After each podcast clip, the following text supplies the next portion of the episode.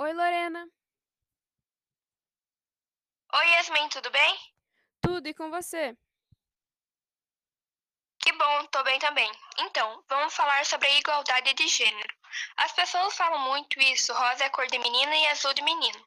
Se um menino usa uma camiseta rosa ou alguma coisa com essa cor, a sociedade já enxerga ele como gay. Desde muito tempo atrás, nós fomos levados a acreditar que homens têm funções diferentes das mulheres e que isso não pode mudar.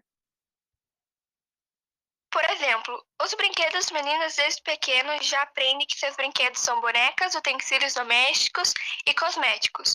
Já os meninos são ensinados a brincar de carrinho e super-heróis. Podem parecer simples, mas já começa a formação para quando forem adultos pensarem qual é o papel do homem e o da mulher na sociedade. E até mesmo dentro do próprio gênero tem diferenças. Mulheres negras e trans.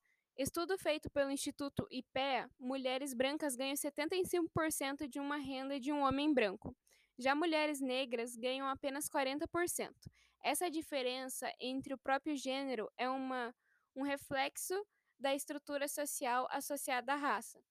Enquanto as mulheres brancas assumiram o papel no mercado de trabalho, as mulheres negras passaram a assumir tarefas de casa. Então podemos ver que existe uma desigualdade entre o próprio gênero. Para mudar isso, é preciso uma mudança cultural na sociedade. Isso é feito por meio da educação.